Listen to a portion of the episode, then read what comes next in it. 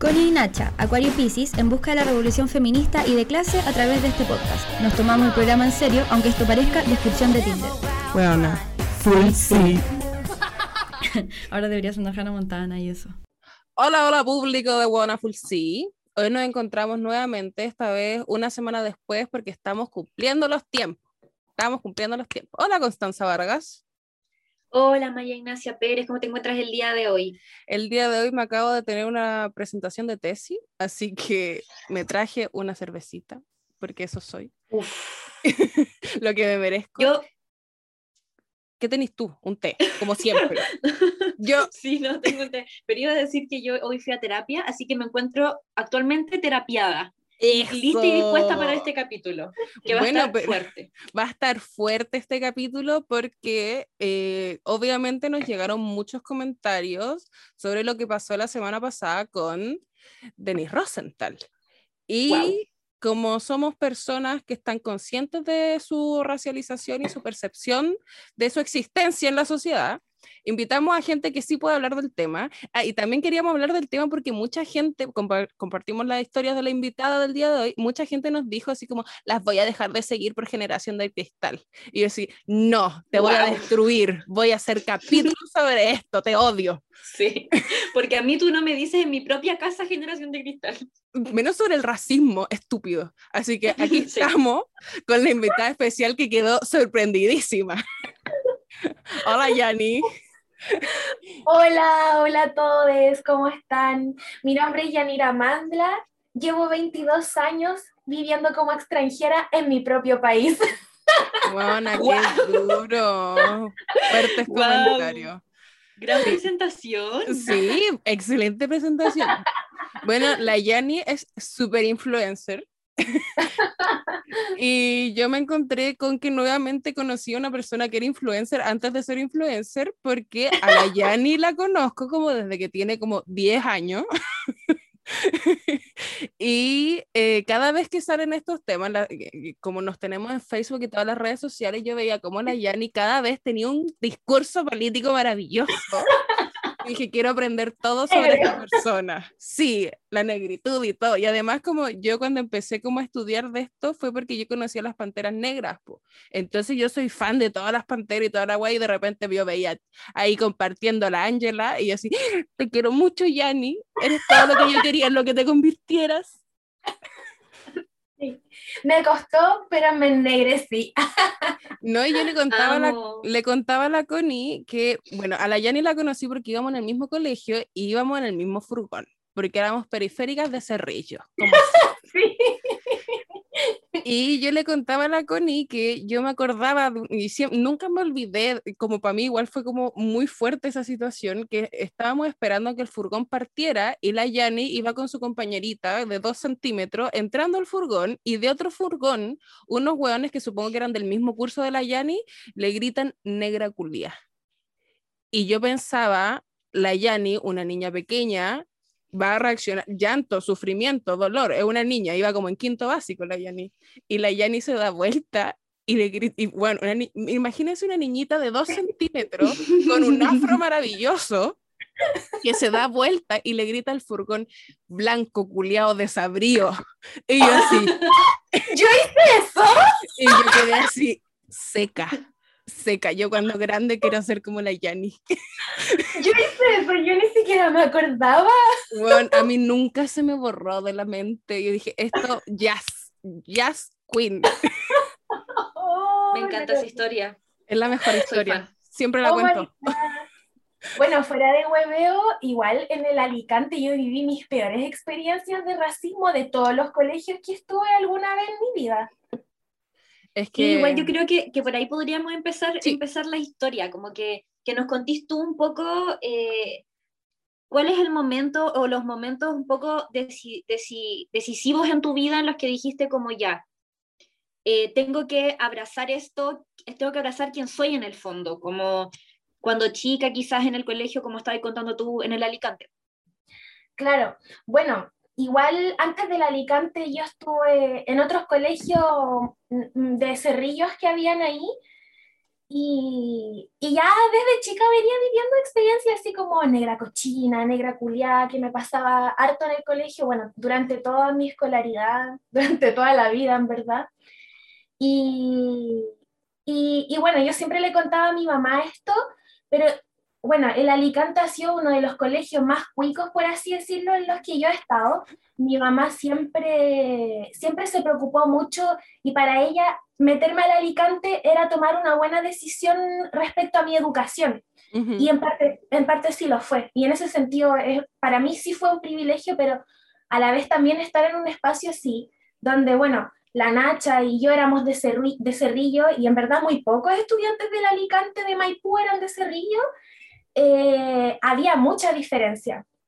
Entonces, para mí sí fue una dificultad en, lo que es clase y, raza también, porque eh, yo me acuerdo que en el Alicante pasé que por un tiempo, bueno, que siempre me gritaban cosas, siempre, siempre me gritaban cosas. Eh, hubo un momento que les dio a la gente cuando pasó todo este escándalo, que yo nunca me olvidé, eh, de Semenya, Caster Semenya. No sé si se acuerdan de una, ah, de una atletista africana, o no sé si era de Jamaica o de África, de algún país de África, donde a ella le iba muy bien en, las Olimpiadas. ¿Cómo se llama? Caster Semenya. Sí, me acuerdo. Entonces empezaron a, a, cuestionarse que por qué esta chica y le hicieron un, un, examen para ver sus hormonas, a ver si realmente era mujer porque encontraban que tenía una cara muy andrógena. Y bueno, para esa Yanira de ese entonces, sin ninguna concepción de género, para mí sí era un insulto que me gritaran Caster Semenya. Entonces, eh, yo me acuerdo de eso, y bueno, lo, típico de siempre, de negra culia o ándate tu país. Ella es de, perdón que te interrumpa, Caster Semenya es de Limpopo, Sudáfrica solo para, ah, para que lo puntualicemos. Y que la googleen igual porque maravilloso. Y es buena su historia, yo me acuerdo de esa polémica. Sí, sí, y, y fue súper heavy, y como que se le trató de hermafrodita, y más encima justo fue el boom de Lady Gaga, y todos andaban con esa weá del género, y la weá así súper penca.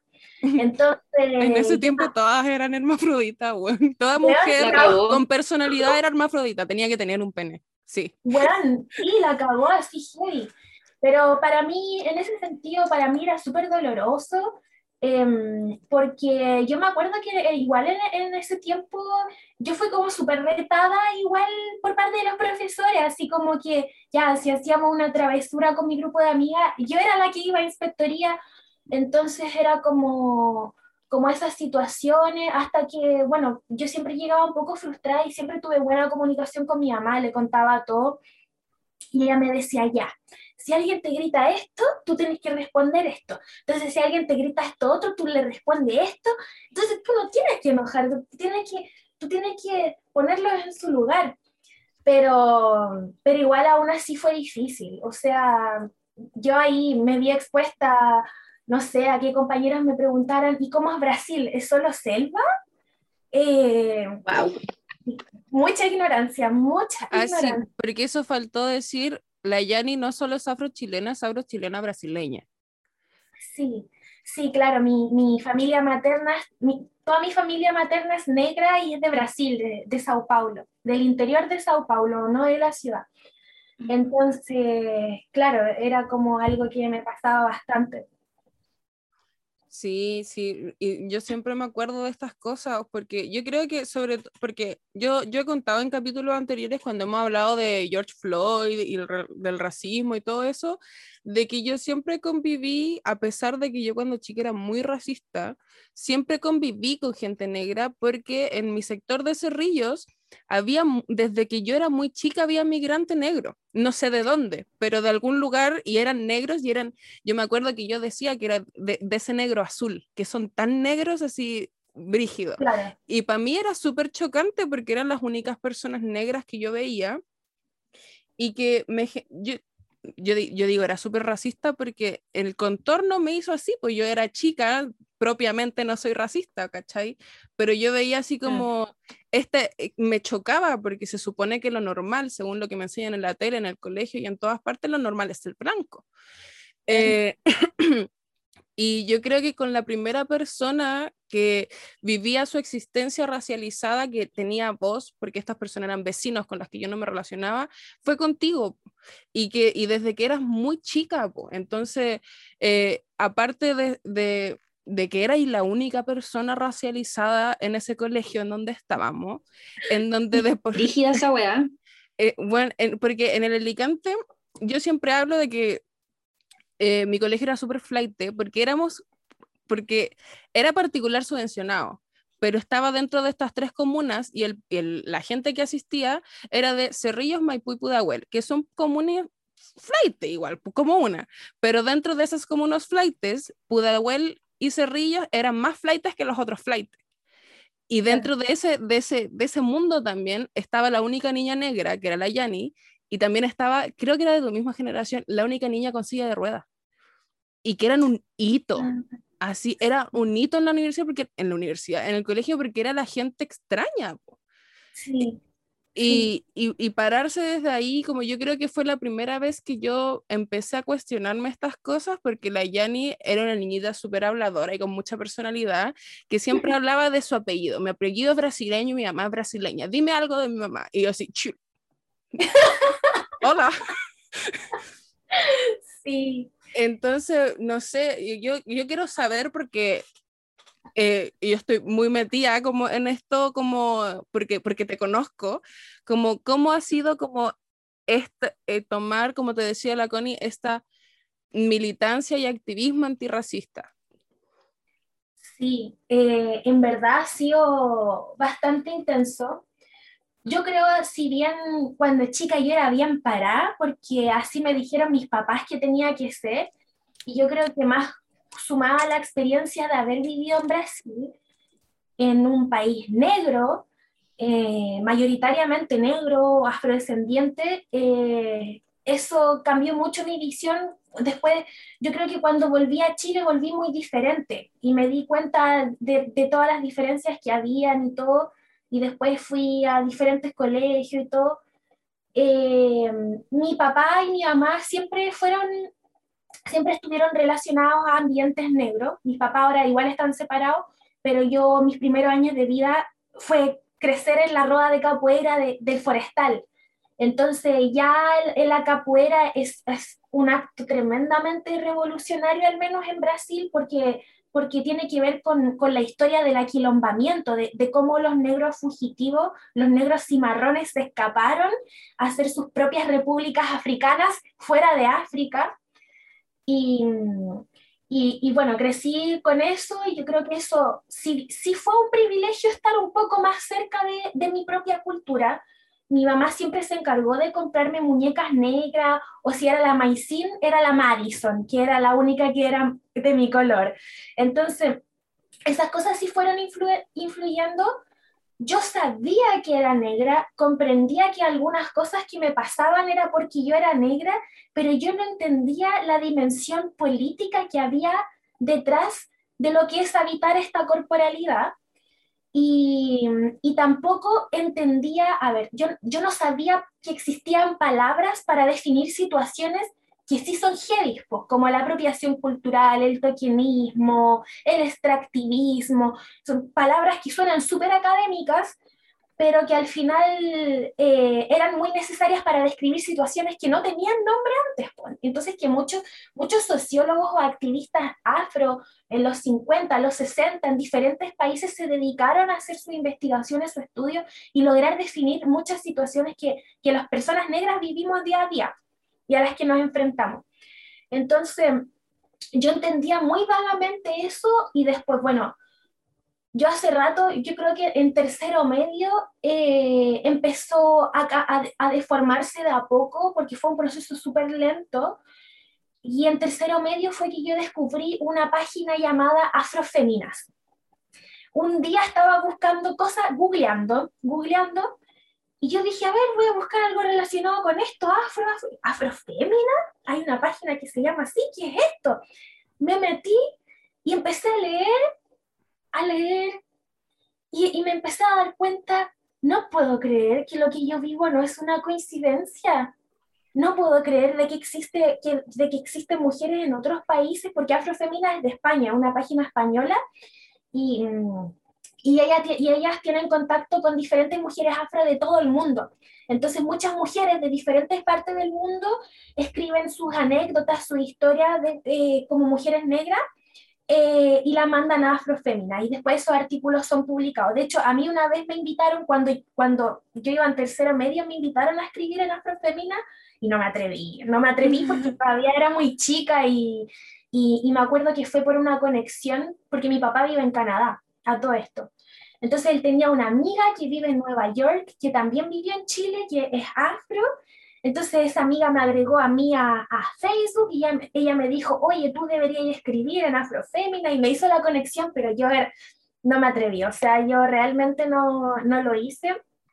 Pero cuando empecé a ver que, que estaba esto en Afrofémina, y después, eh, a mí, bueno, ahí yo ya estaba con un poco, un poco ya politizado. Un bichito. Claro. Y, después, bueno, antes del estallido social, el estallido social no fue el único periodo de marchas.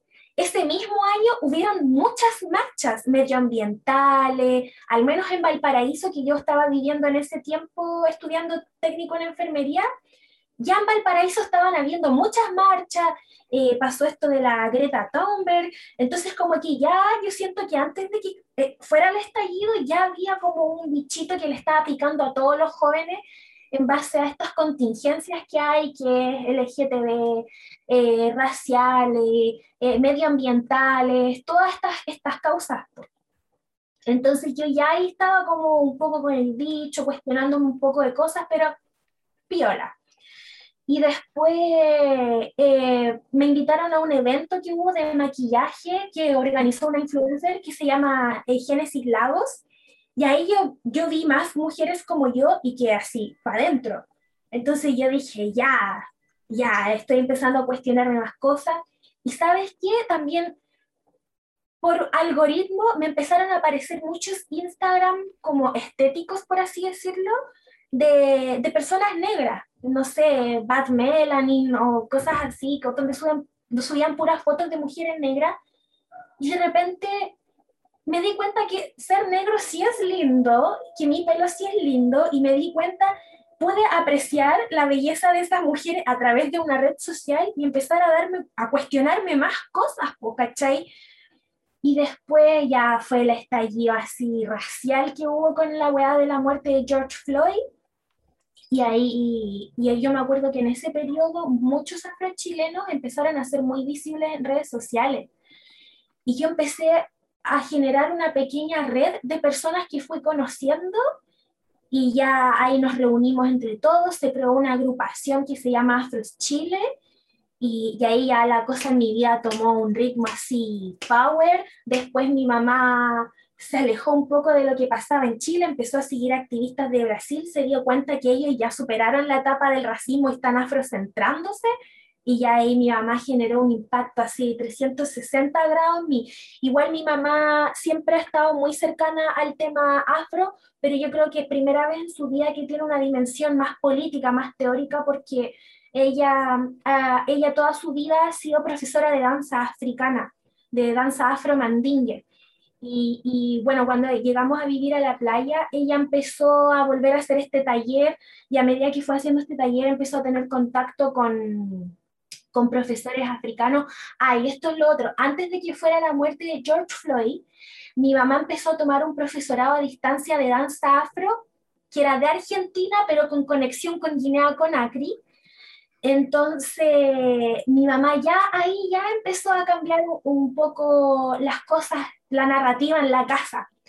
Entonces em, me comentaba lo que aprendió en la tal clase, lo que le comentó el maestro, porque le enseñaban danzas y, y, y, y y todo. Entonces empezamos a entender África desde otra dimensión y empezó a tomar otro sentido en nuestra vida lo que es ser realmente afrodescendiente, de la afrodiáspora, en verdad, los que estamos repartidos por el mundo. Y, y ahí las cosas empezaron a cambiar y de ahí mi vida tomó así otro tinte, completamente oscuro. completamente oscuro y negro. Así mi vida se Sí. Sí. Yo acá igual el proceso, como lo describí, igual súper detallado. Em, y, y como también siento, como lo describí ahí hace un rato, que es como, oh, eh, en verdad se puede ser negra y ser linda, como eso me quedó muy marcado muy marcado. Y, y, antes de como seguir con la discusión, me gustaría preguntarte, ¿tú antes te sentías fea? ¿O, sentías que era difícil ser negra y ser bonita? Como, me interesa eso desde, desde, tu, desde tu punto de vista y tu vivencia. Mira, igual como yo tuve esta personalidad, sí, igual yo me encontraba a mí muy linda, pero, pero cuando niña, pero después cuando entré a la enseñanza media, ahí es cuando tú te topas con, con los efectos, yo creo, de lo que ha generado el patriarcado. Yo creo que ahí es mm. cuando se empieza a notar, cuando uno es adolescente y esas cosas empiezan a importar. Entonces me empecé, bueno, primero que todo yo, yo me di cuenta del tiro que yo me desarrollé antes que todos mis compañeros, ¿cachai? Yo ya en cuarto básico me di cuenta que a mí me salía más pelo, que, que me estaba desarrollando más que mis otras compañeras y eso me da mucha vergüenza, mucha vergüenza. Eh, y como que no entendía la dimensión física que también las mujeres negras se desarrollan a veces más rápido que, que el común de otras poblaciones de Latinoamérica, que es súper normal. Yo creo que eso sí me daba vergüenza, que me salió acné primero, que no sé qué. Y, y bueno, después la enseñanza media, eh, yo nunca me voy a olvidar, pero un compañero me dijo así, yo nunca estaría con una negra y eso nunca sería aceptado en mi familia. Yo iba en octavo. Y, y cuando él me dijo esto, yo creo que fue tan dañino, fue tan dañino para mi persona que yo empecé como a intentar hipersexualizarme y explotar la sensualidad de lo que podría ser una mujer birracial o mulata. Y, y, y, me di cuenta, ahora que, ahora que ya soy más grande, me di cuenta de lo poco sano que fue para mi sexualidad tener que convivir con esos comentarios. Entonces, siempre era, era como, ¿y de qué color es tu vagina? ¿De qué color son tus pezones? Y realmente a mí me acomplejaba así porque, porque me daba vergüenza, me preocupaba quizás esas cosas. Entonces, si bien yo siempre, yo siempre me creí muy bonita y todo, pero me di cuenta de que no de una manera sana, no de una manera sana, porque empecé a, explorar mi, mi sexualidad y, y, mi, mi, sensualidad en la adolescencia, no porque fuera sanamente, sino porque alguien me dijo de que yo era más fea, de que yo tenía una vagina color feo y que yo era menos que quizás otras mujeres y que yo era solo para el sexo y que jamás para casarse, que las mujeres negras no son como para relaciones serias.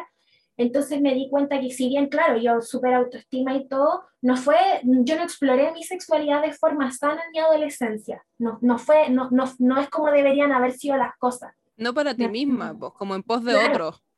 Claro, claro. Para demostrarle a estos hombres que las mujeres negras somos hermosas, pues somos ricas, somos todo esto. Claro, entonces yo hacía mucho ejercicio en el gimnasio, sumaba aquí, hacía mi deporte y todo, entonces empecé a hacer mucho ejercicio, y que pierna y pot y cuestión, y me di cuenta que no, no, no era por mi salud, no, no era por mi salud y, y, y, me costó tanto darme cuenta de eso y que de repente yo me daba cuenta que me veía en actitudes culiadas súper competitivas, súper competitivas, así como... Y yo creo que si bien sí, mucha gente me encontró linda en el colegio, eh, así como, ay, que tú eres tan exótica y no sé qué, pero yo no sé si fue sano, no sé si fue mm. sano para mí. No, yo, no, yo no siento que, que explorar la sexualidad para las mujeres es súper insano en una sociedad súper racista y más encima patriarcal. Mm. Em, yo creo que yo creo que muchas mujeres han experimentado su, su sensualidad de, de manera súper poco saludable, ¿cachai? Mm. Entonces, después de, la enseñanza media, empecé como a explorar mi, verdad, mi verdadero potencial como mujer, como mi autoestima y, y, todo eso, pues, ¿cachai? Mm. Igual, igual porque está esta cuestión de, de bueno, como lo explicabas tú, de ser como el, el, fetiche, el objeto, como, como quiero experimentar qué se siente, como esta cuestión que decía Luis Ñeco respecto a las mujeres trans, pues como me encantaría tirar con una trans, como, claro, porque eres como el objeto y, y como que existe este, esta como eh, idealización de lo que es tirar con una mujer negra, que es distinto a tirar con una mujer blanca, etc. Oye, pero tienen, tienen otra personalidad, son más rudas, son más, no sé, y no sé, me imagino como esa fantasía, me, imagino a todos estos hombres culiados pensando como, mm, quiero tirar con Rihanna, voy a buscarme a cualquier negra. Y es como, weón, basta de fetichizar la existencia, weón. Oye, en ese sentido, porque con, la Nacha lo vimos un poco así, como personas, como chilenas que somos, eh, que además tenemos test clara, porque igual hay un tema con el colorismo, queríamos pasar por eh, palabras claves para entender esta problemática como personas que no somos eh, racializadas. Y con eso queríamos empezar con la pregunta, ¿qué es ser una persona de color? ¿Qué es ser una persona racializada? ¿Qué, qué significa y, y, cómo, son, cómo se posicionan en la sociedad en el fondo?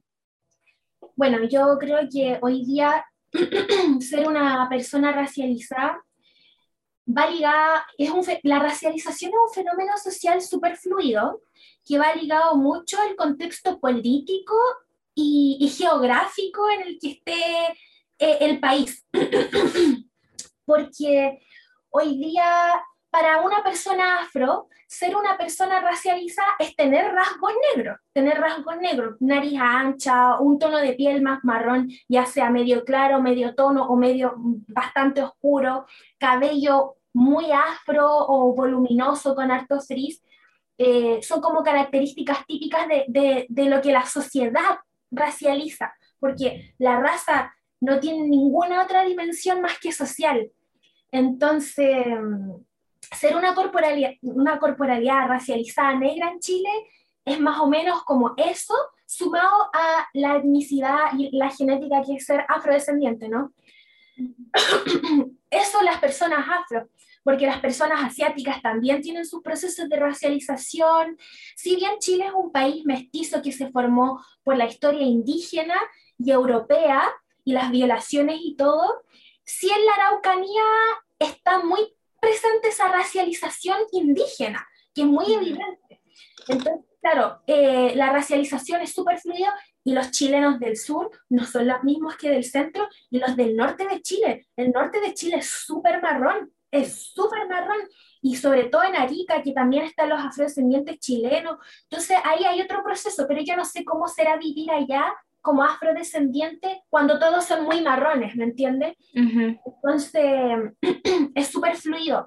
Y eso ha ido cambiando en Chile a lo largo del tiempo, porque si bien sin desconocer que existieron afrodescendientes chilenos de la esclavización y todo, em, eh, en Chile antes los negros eran los mapuches. Y el que tenía rasgos como mapuche era como, ah, negro culiao, ¿cachai? Y después llegaron los inmigrantes peruanos y ellos pasaron a ser los, los nuevos negros, el nuevo, el nuevo foco de, de, atención, de racismo. Y que, y que, y que más encima los peruanos tienen rasgos súper indígenas, una racialización súper indígena. Después los, los bolivianos lo mismo.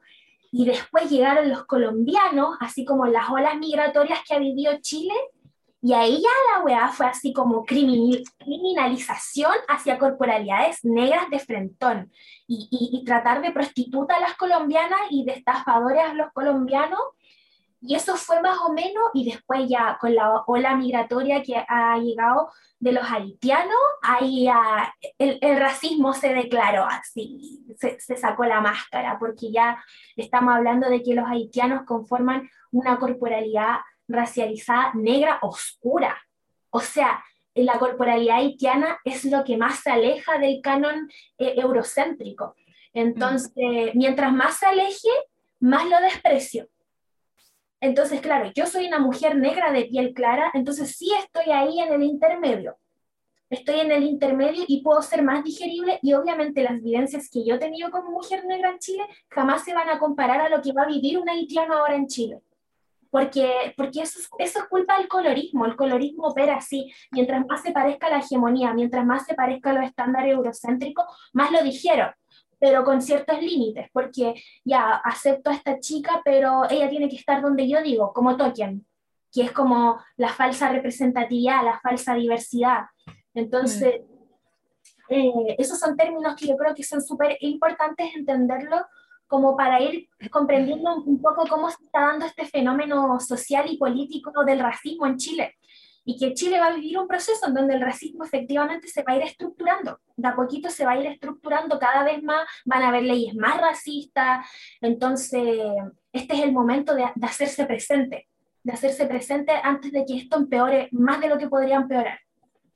Igual yo, yo, solo quería mencionar, yo soy del norte, yo, o sea, bueno, en realidad mi familia no es del norte, pero yo crecí toda mi infancia y adolescencia en Iquique, en el norte, y mm, obviamente no voy a hablar respecto a como el racismo que viven las personas bolivianas y peruanas porque no lo soy, pero sí yo tengo en mi subconsciente haber crecido con personas bolivianas y peruanas, en el colegio, eh, y en las calles, ir al centro, ah, de hecho hay un barrio que es el barrio boliviano y etcétera, porque había mucha, mucha migración boliviana y peruana, sobre todo en el norte, pero sí tengo recuerdos de yo haber sido muy chica y que se molestara a mis compañeros bolivianos por apellidos, por ejemplo, como Mamani, que, que se les encontrara hediondos, que se les encontrara feos, que se les marginara, etcétera. Y, y lo estaba pensando justo ahora, que una cuestión que yo creo que no había pensado antes, y que creo que cuando chica lo odiaba mucho porque no era mi realidad y ahora lo pienso y debe haber sido horrible para esos niños crecer así,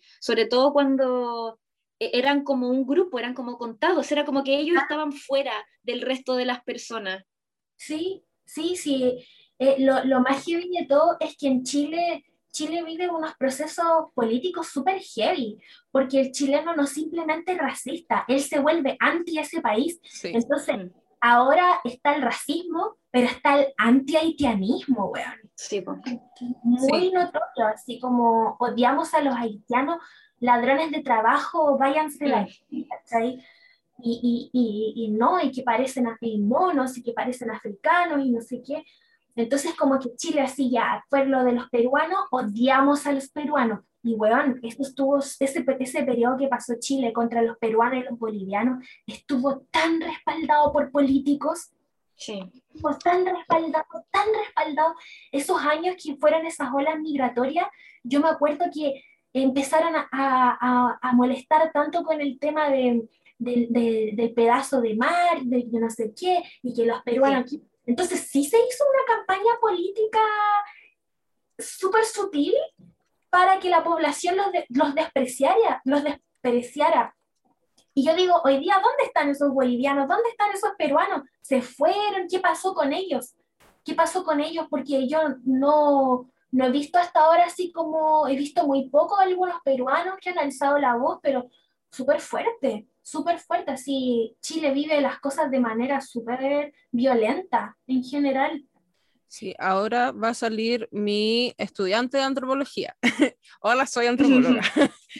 eh, nace mucho la pregunta y lo hablaste tú, en, un, lo dijiste de pasar en un momento como sobre qué es el racismo eh, que se sabe y, y, muy como argumento de latino que eh, no quiere asumir como lo racista que es nuestra existencia. Y es como, ay, pero la raza no es un concepto que se use.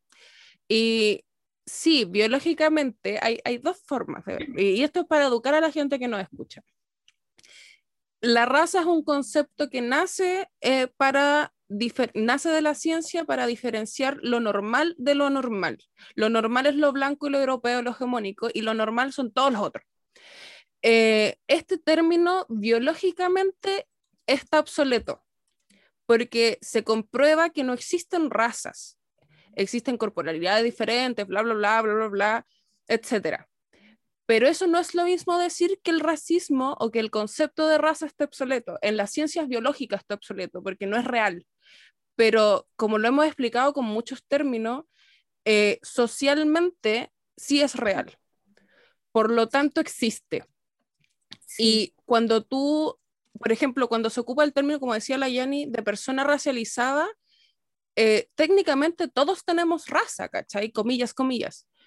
Pero se utiliza persona racializada para personas que su existencia se ve afectada por cómo se ve físicamente, eh, cómo la sociedad reacciona a su racialización, a su fenotipo, a su forma de verse. Entonces, sí, el concepto de raza está obsoleto, sí, en la ciencia biológica la raza no existe. Socialmente la raza existe porque existe gente que se ve afectada, que por verse diferente sufre de racismo. Y, lo explicábamos también cuando pasó lo de George Floyd y después, justo después, como semanas después, fue el asesinato de un mapuche en el sur. Eh, y se habló mucho como de, del racismo que se vive en Chile. Eh, es diferente, sí, por, por porque es una etnia, no es lo mismo, es una etnicidad. Eh, y, y, hablábamos también, como ayer veía como tu historia, es que alguien, no sé si te comentó a ti o lo viste en alguna parte, que puso como Em, nosotros somos latinos, los chilenos no, somos no sé qué, y la weá, somos todos mestizos y la mierda. Sí, es cierto, somos todos mestizos, como decía la, la Yani, nuestra cultura y nuestra sociedad se conforman en base a violaciones, a colonialismo, a conquista, a todo eso que ya conocemos.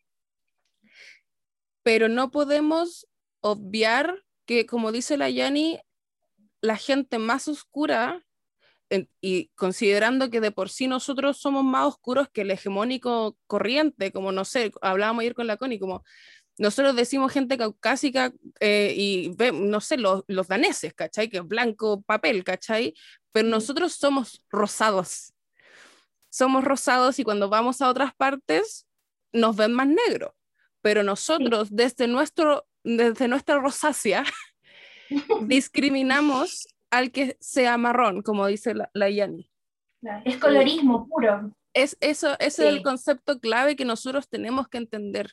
Eh, y, que yo, lo ve, yo siempre lo veo en las historias de la Yani y, de todas las activistas negras que sigo.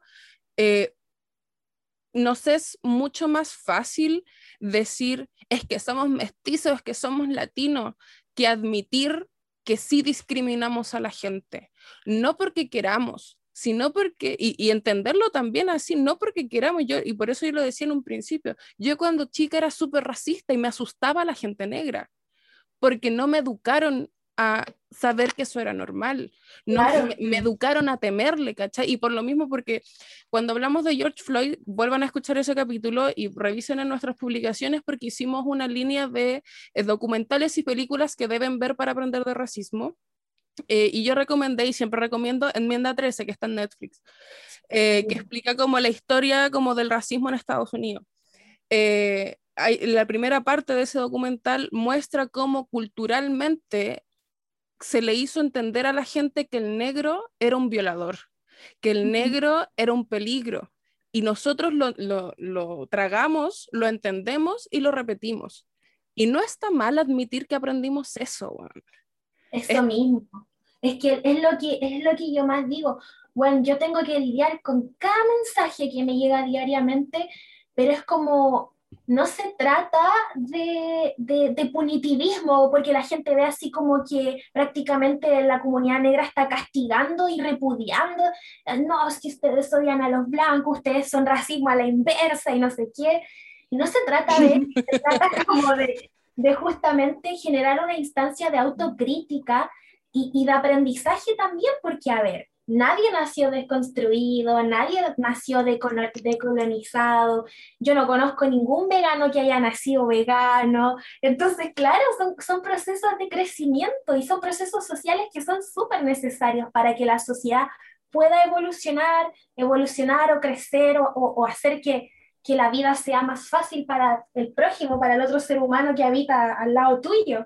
Entonces, y además nos acordamos de que solo somos mestizos solamente cuando un negro te está diciendo que eres racista. Bueno, como, o si no, blanca, yo soy Caucasian, Caucasian. Esa weá, esa weá es súper brígida, que pasa mucho con el chileno y que siento que ya pasa con el chileno, pero por ejemplo con el argentino es brígido también. Hablando de Albertito Fernández, que los argentinos llegaron en barco. Sí, sí, esa bola como de olvidar, de olvidar por completo y obviar por completo que en nuestra historia hay un, como un, ¿cómo se llama? Un quitarnos nuestras raíces y, hacernos olvidar que los pueblos que habitaban... que, que, los pueblos que habitaron eh, Latinoamérica eran pueblos indígenas y molestar, y también está esta cuestión como, por ejemplo, a mí, yo he vivido toda mi vida en, pelea con mi nariz, porque mi nariz es indígena, es grande, es, hacia abajo, tiene una forma indígena, eh, de rasgo indígena, y esa cuestión yo no la llegué a entender así como hasta ayer, así como de verdad era today years old, que me enteré que, que era así, y, y, eso es porque nos despojaron un poco también de esa identidad, pues lo hablábamos ayer con la Nacha, y, y claro, uno dice, no, yo soy blanco, y la cuestión y es como, bueno, eh, eh, ubícate un poco también, como, y, está bien que uno entienda los privilegios que tiene por su color de piel y eso hay que hacerlo, es súper necesario, pero tampoco te vaya a creer europeo, esa cuestión es como... Es que Patúa.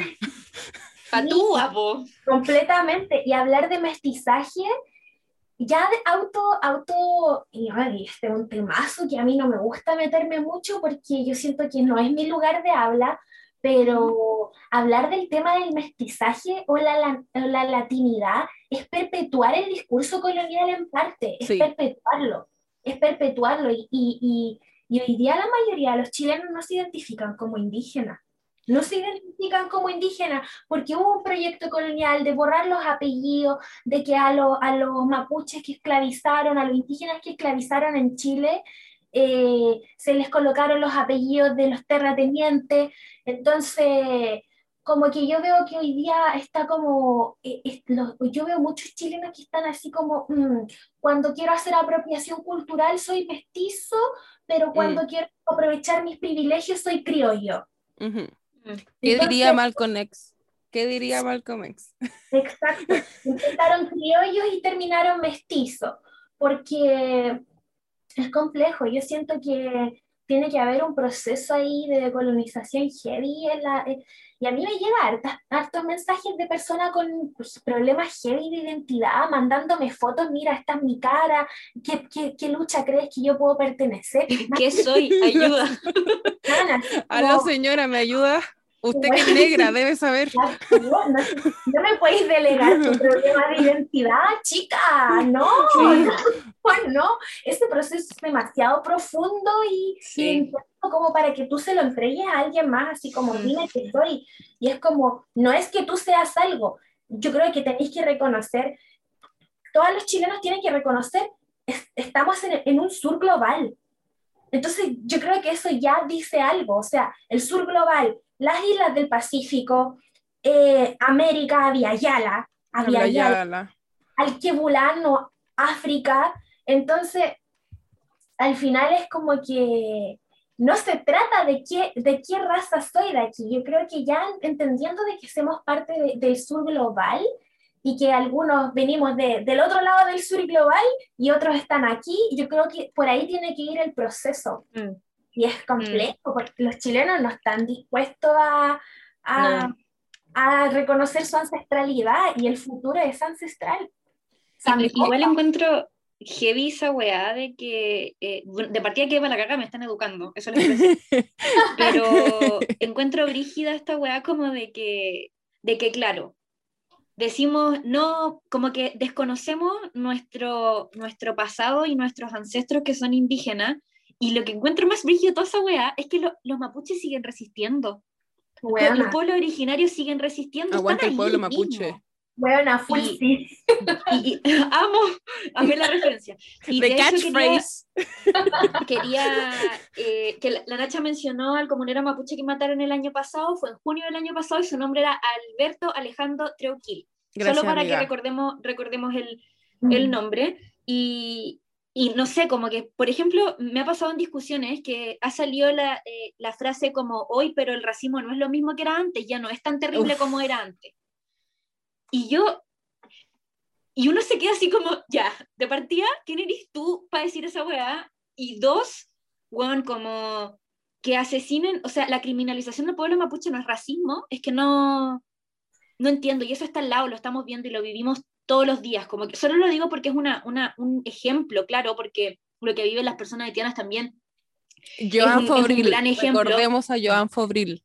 Sí. Joan Fobril, ¿cachai? Como e, esos ejemplos que son tan claros. Y me gustaría saber cuál es tu respuesta frente a eso. Cuando te dicen, oye, ¿sabes qué? Eh, yo creo que el racismo no es como era antes, por ejemplo, porque ahora no hay esclavos, solo por, por reproducir una de esas, de esas justificaciones.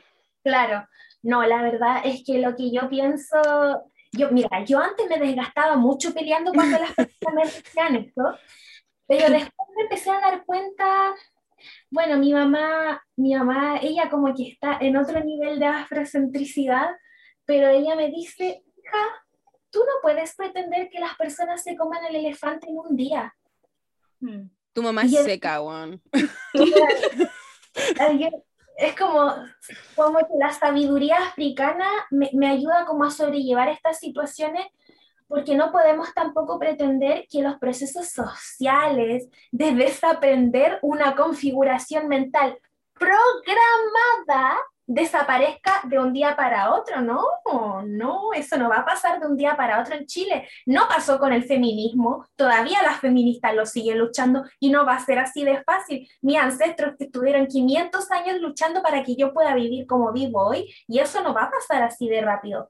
Entonces como que, uff, intento calmarme y que ese sea mi mantra, pero después pienso también hay mucha ignorancia.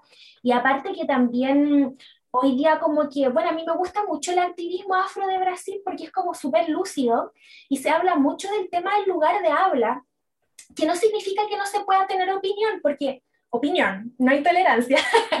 Entonces, eh, las personas cuando dicen eso no están en su lugar de habla, no, justamente no es su lugar de habla, porque eso le corresponde determinarlo a, una comunidad que, que, es la minoría, pues la gente afro. Entonces yo creo que eh, la gente está un poco desubicada, pero a la vez yo creo que también es como, uh, mantengamos la calma porque nadie se va a comer el elefante en un día. Entonces esto es un proceso lento que, que tiene que evolucionar.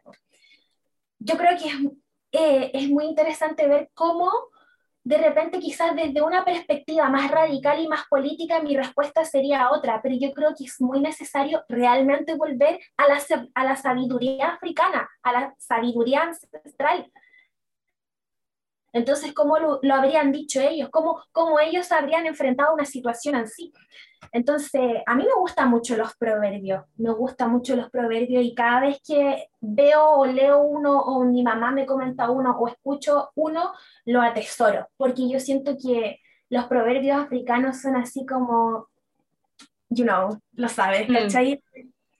Entonces... Igual, eh, escuchándote hablar como que siento que necesitáis yoga a la vena, como porque igual yo soy una persona que en general eh, no sabe, sí, no sabe, no sabe calmarse, esperar tres segundos y después responder, como que probablemente yo solo diría, oye, ¿sabes qué? Opérate la mente, lo que acabas de decir Opérate la mente porque eres una hueona.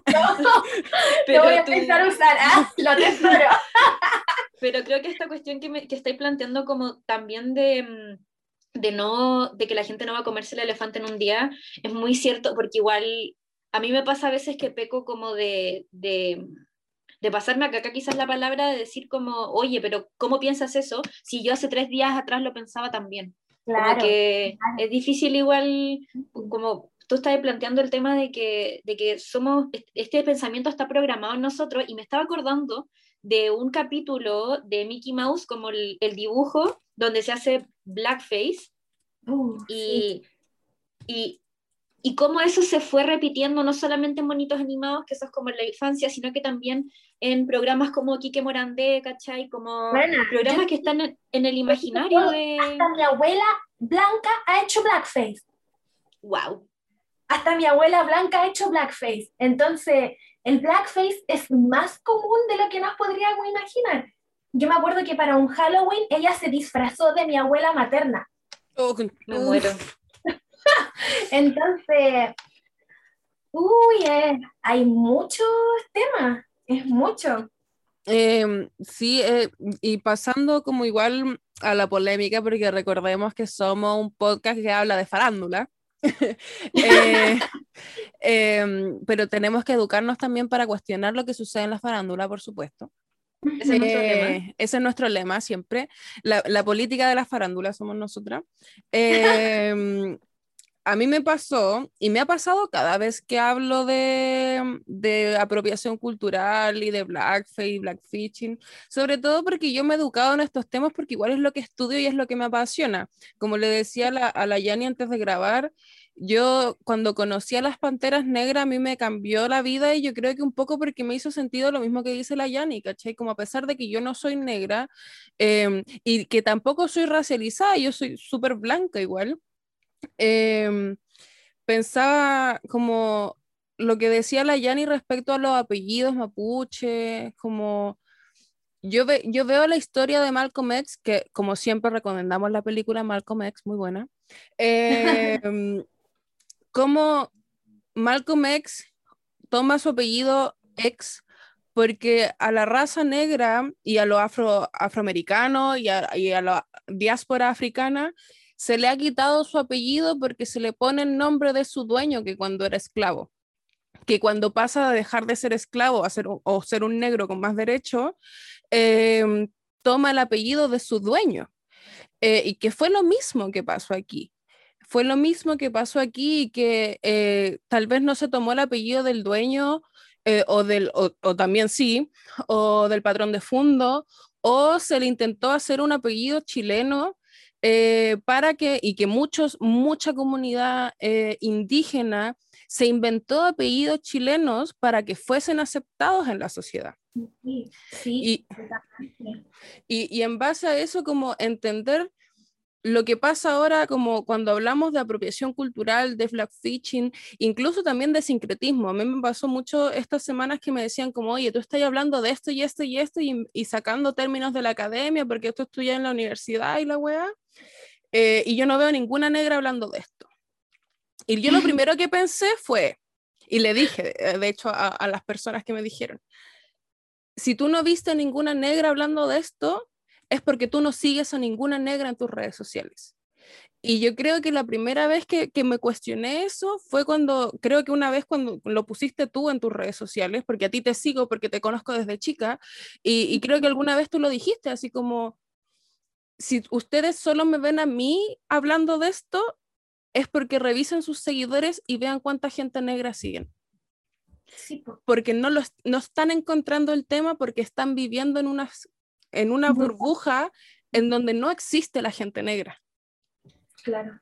Eh, entonces, eh, cuestionarnos eso y, y y como decíamos donante, pararnos desde la ignorancia. Si ustedes no vieron a ninguna negra hablando de Denis Rosenthal esta semana, es porque no siguen a ninguna negra.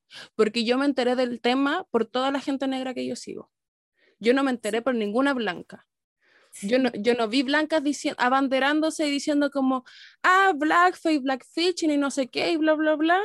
Porque yo vi a las negras diciendo eso. A las negras mirando las fotos y diciendo, esta guana es más negra que yo. Como... Oye, yo quería, yo quería literal, eso. Literal, eso mismo le dije a mis amigas, weona, esta weona se ve más oscura que yo. La cagó, la cagó. Igual a mí me pasó que, ya, bueno, voy a explicar un poco lo que pasó con Denis Rosenthal por, por si no lo, no lo vieron. Porque ahora lo borró, entonces no lo pueden ver. ¿Lo borró? Sí, pues lo borró el mismo día en la noche. Ya, bueno, la wea es que Denis Rosenthal le sacaron una serie de fotos para Muy Vesta. ¿Cómo se llamaba la, la fotógrafa? la Javi Eizaguirre fue la fotógrafa de la sesión porque eh, Denise Rosenthal va a sacar disco nuevo y fue portada de Muy Vesta, la revista de Vesta Lag. Claro, y eh, dentro, en el marco de esa sesión, bueno, verdaderamente la borró, ya, eh, dentro de esa sesión le tomaron una foto en el que su piel salía mucho más oscura de lo que eh, estamos acostumbrados a ver en Denise Rosenthal, de lo que es su color real de piel. Y, yo, a mí me salió esa publicación cuatro horas después de que la publicó y yo dije, bueno, esta weá no, está bien. Como que me pasó que, y, claro, yo siempre que, veo cosas así que me generan ruido, le digo a la Nacha como, bueno, mira esto y dime por favor si estoy pensando cosas o, o si realmente esta weá está mal, ¿cachai?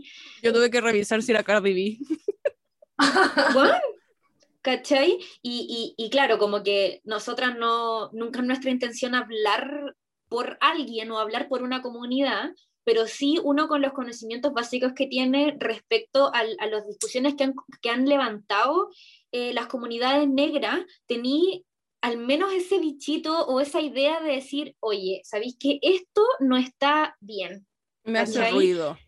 Me hace ruido, esa es la cuestión. Y, tú no vas a ir a decir, nosotras como mujeres negras, porque evidentemente yo no soy negra, pero sí lo voy a poner sobre la mesa como una discusión válida para que nosotras, las personas que somos chilenas y de tez blanca, digamos como, oye, ¿sabéis que en verdad eh, esto no está bien y tenemos que cuestionarnos esto nosotros también? ¿Cachai? Como cuestionarlo no es necesariamente apropiarte de la discusión, tú tenés que cuestionarlo porque convivimos en la misma sociedad y tenemos que saber en qué verdad nos paramos, porque al final y porque tenemos la capacidad de empatizar, weón. Eso, eso.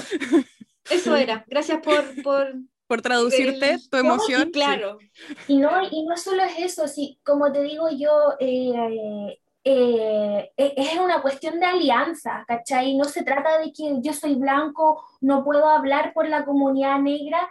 el protagonismo es negro, evidente, porque es quien lo vive pero, las, pero, hay muchos aliados y, y, hay muchas personas, si bien, por ejemplo, yo soy una mujer cis, hetero, eh, yo puedo también apoyar la causa LGBT. LGBT. Ay, eso siempre me confundo del orden de la Da lo mismo el orden, sí. Bueno, ya ni una de las únicas personas heterosexuales que hemos tenido en este podcast. Sí. Sí, puede ser, sí. Bueno, la cosa es que, que claro, pues yo, yo desde, desde mi perspectiva, yo no voy a hablar por ellos ni nada, pero sí, yo a favor, sí a todo, sí, sí a todo. Claro. Y además es como, no sé, como si no pudieses hablar de Marcha P. Johnson, una mujer negra icónica, pero es trans, como... Y súper invisibilizada también. Aguante. Si ustedes, si estamos viviendo el Pride Month, señores y señores, es por Marcha P. Johnson, una mujer transgénero negra. Basta pobre, que incluso cuando fue la mujer más famosa del mundo, cuando Andy Warhol le sacó fotos, ella vivía en la calle, porque las realidades negras, feminizadas y trans siguen viviendo en la calle. Recordémoslo. Vean Pose, vean, vean, el documental de Marcha P. Johnson. ¿Qué más pueden ver? Ah, la que recomendamos la semana pasada, eh, Judas and the Black ah. De las Panteras ah, Negras. es muy buena. El mes, muy buena. y el Mesías Negro, sí. sí, y, y, en una parte, de hecho, sale la alianza de los, las Panteras con los latinos, con los redneck, de hecho, con, bueno, porque aquí, y como, como siempre decimos nosotras, nosotros, esto es un podcast marxista-leninista, nosotros somos de la clase, somos mujeres, yo soy mujer de por medio porque soy eh, ¿cómo se llama? Uy, se me olvidó mi propia identidad. ¿Cómo no binaria, amiga, no binaria. No, pero el otro, no binaria. Eh, Gender fluid. Género fluido, ahí está. es que solo me acordaba de la web en inglés. Eh, perdón, soy Caucasian. Eh. pero volviendo, volviendo. Hay mucha gente que tenía una grave confusión respecto a la diferencia entre blackface y blackfishing, sobre todo, mucha gente me preguntó, ¿qué es eso? Y yo busqué la, la, línea de fotos de afroféminas, de hecho, y se la mandé a todo el mundo, pero quiero que eh, la Jenny nos explique qué es blackface, qué es blackfishing, eh, la diferencia, y después vamos a pasar a apropiación cultural y todo eso. Ya. Bueno, voy a empezar por el blackfishing. El blackfishing eh, es justamente lo que hizo Denis Rosenthal, que es como pretender tener una corporalidad en la que tú no habitas. Por ejemplo, ¿de qué forma uno, de qué forma uno puede identificar el blackfishing en tu entorno? Supongamos que tienes una amiga que es mestiza, que no es afrodescendiente y que quizás es crespa, y esta chica, no sé, por ejemplo, le gusta el hip hop, le gusta el rap y empieza a usar muchas argollas, de repente veis que se hace trenza o nudos bantú, que son como hartos tomatitos por toda la cabeza, que es un peinado africano, africano. Eh, y veis que esta chica, amiga tuya, conocida, empieza así, como a utilizar puros elementos de la cultura negra y, y más encima empieza a usar eh, tonos de, base eh, mucho más oscuros que su tono y en redes sociales empieza a subir fotos también photoshopeando su color de piel. Entonces ahí ya podemos ver e identificar el blackfishing y no solo eso, sino que incluso esa persona se autodenomine como negra o niga o, como, claro, como un nombre artístico. Entonces uno ya, uno ya ahí ve una, uno identifica ahí así como blackfishing. Pero qué bueno que nombraste eso de la Nati Peluso, porque la Nati Peluso ya hace blackface. Porque el blackface no es el simple fenómeno de pintarte la piel negra, pintarte la café y, hacer una performance de lo que debería o lo que la gente pretende de lo que es la, las personas negras. Como el, el, blackface es la caricatura, es una caricatura. Hacer black, blackface no se trata solo de tomar la pintura y pintarte. Y, mm. justamente Nati Peluso hace una caricatura, esa mujer hace una caricatura con black sense, es como acentos negros, acentos del Caribe, el Caribe es negro, entonces mm, eh, el blackface es eso, y, disfrazarse y, hacer una caricatura de lo que creemos que son las personas negras. Entonces, eso lo puede, uno lo puede identificar cuando una persona genera eh, su personaje artístico, por así decirlo, en base a hacer como, como este cómic, en verdad, de lo que, lo que creen que son las personas negras, pero no captaron nada, ¿cachai? y, y, esto de pintarse la cara, ¿sabes qué?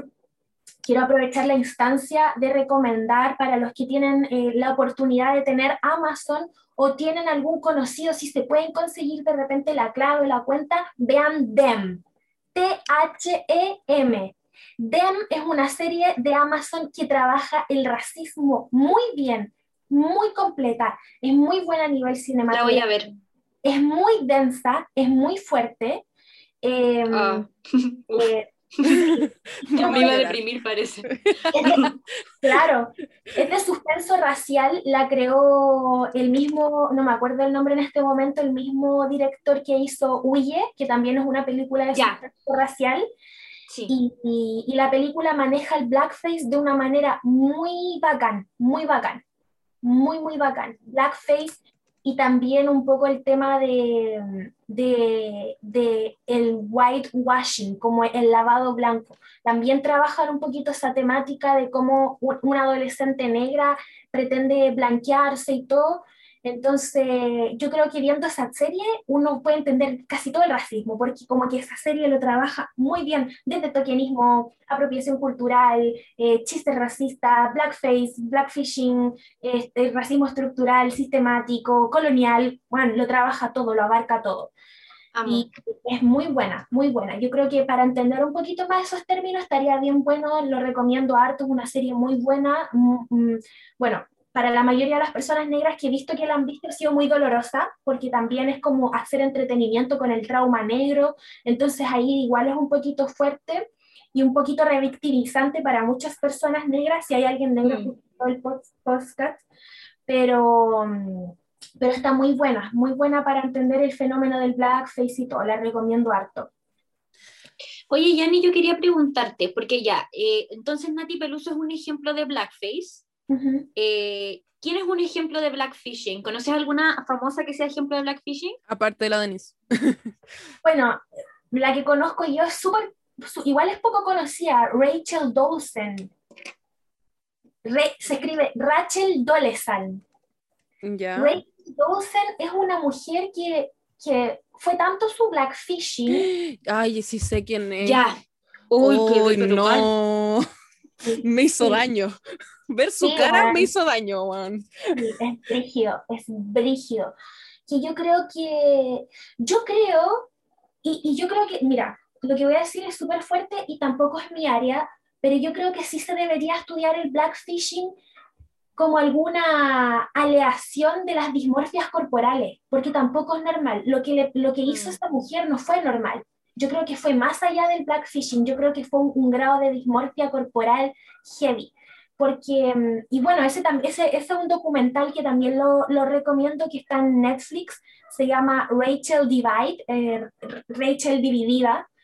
Entonces, eh, es un documental que se trata de una mujer caucásica que ella empieza a, a despreciar a su familia blanca porque vivió unos traumas súper heavy y su familia blanca tenía complejo del Salvador blanco, entonces adoptaban niños negros y era complejo porque era muy estricto, porque su familia es Amish, que son como súper estrictos en esa, no sé si religión, espiritualidad, secta, no sé lo que es muy bien.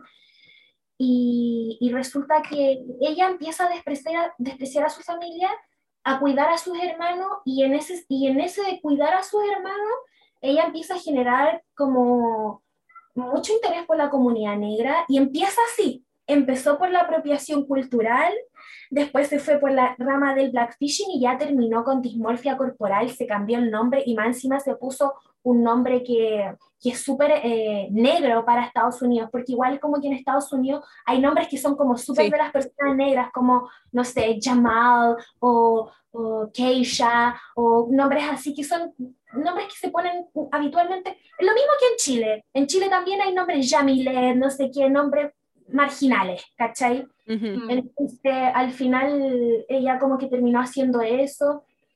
Y bueno, ella no, yo no diría que ella es famosa, ella igual escribió un libro y todo, pero ella es como un ejemplo muy grave del blackfishing.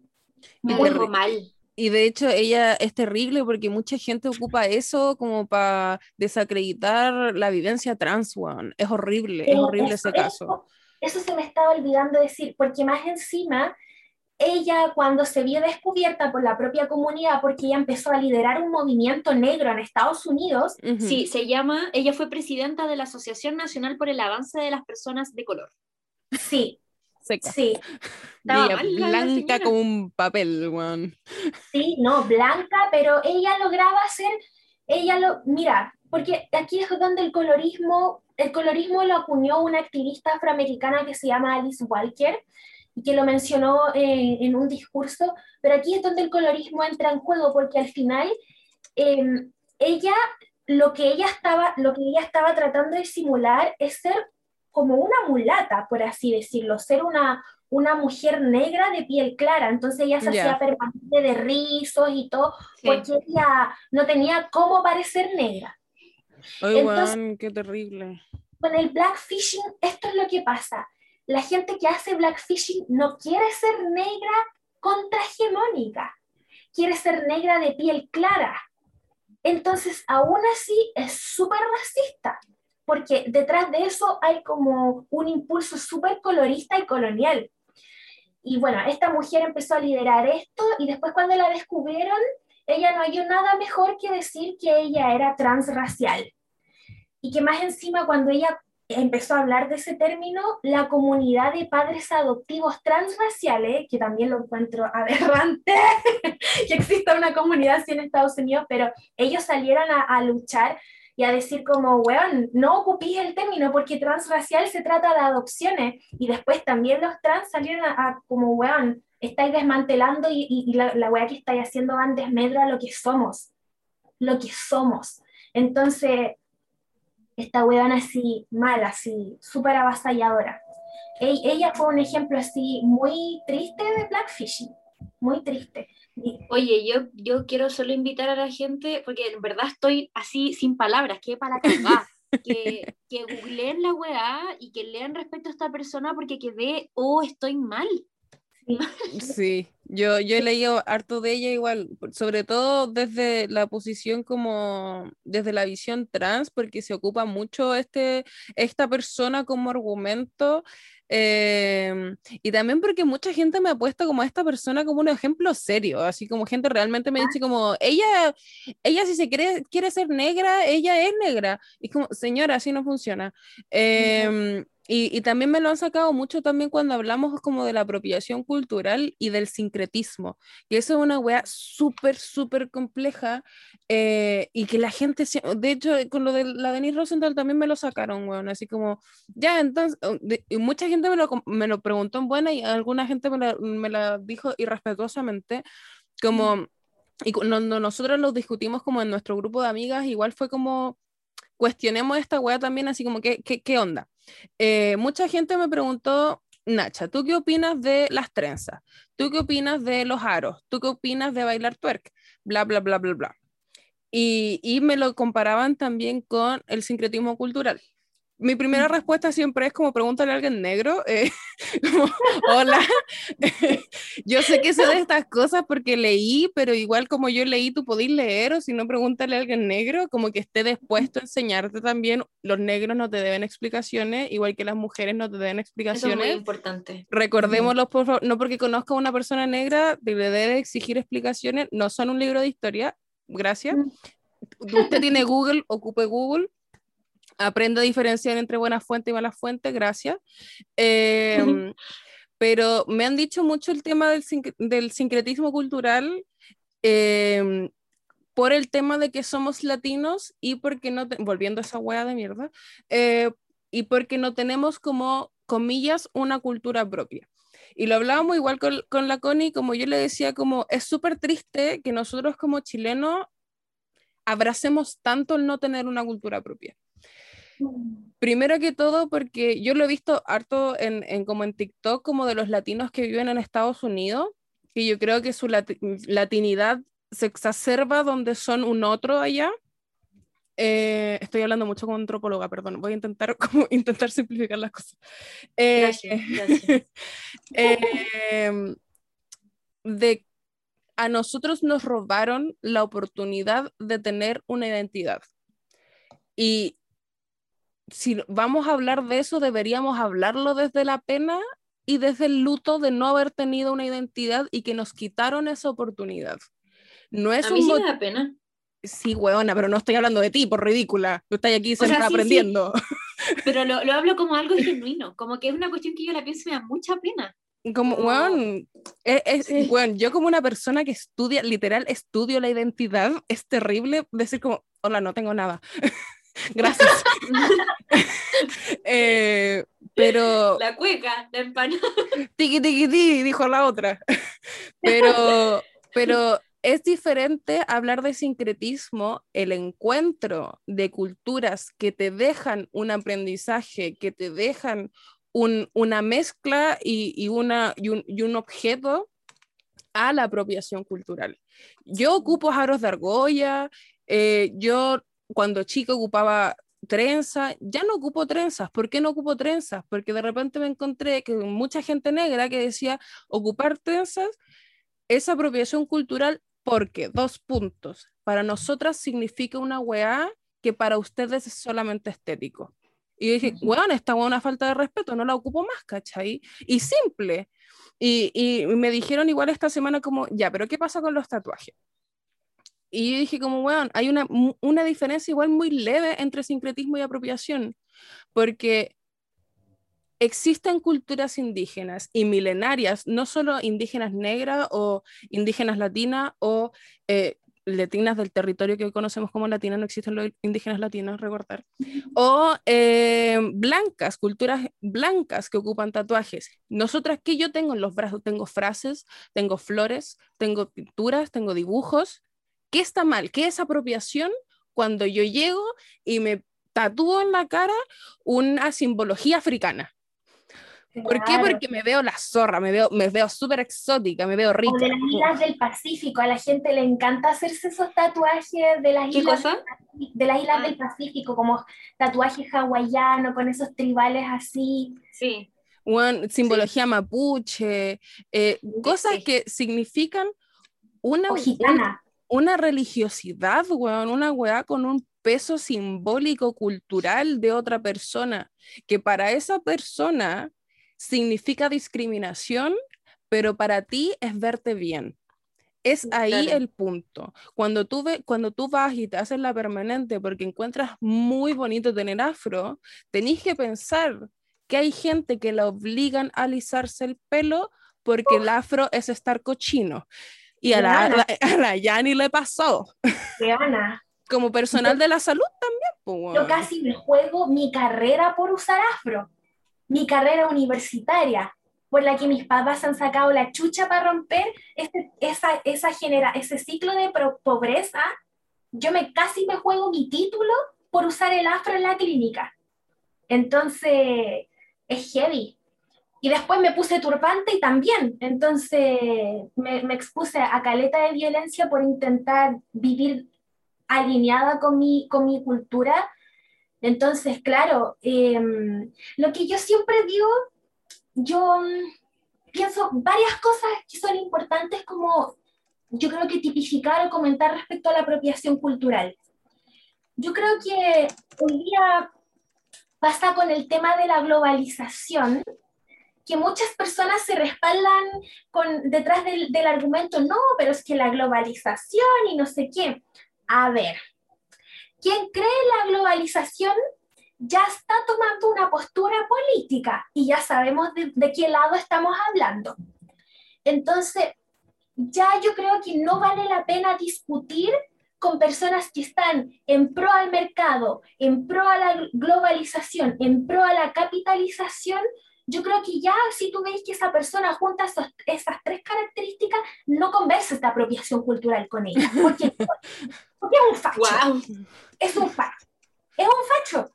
Para él no está el negocio, para él todo es negocio. Y al facho no se le discute, no vamos a terminar esa frase. Yo ya la terminé, la siento. Oye, yo quería, quería decir algo respecto a lo que estabais planteando recién, y que en verdad lo he tenido atorado en la garganta todo el rato, que yo creo que el tema de la apropiación cultural hay que pensarlo como...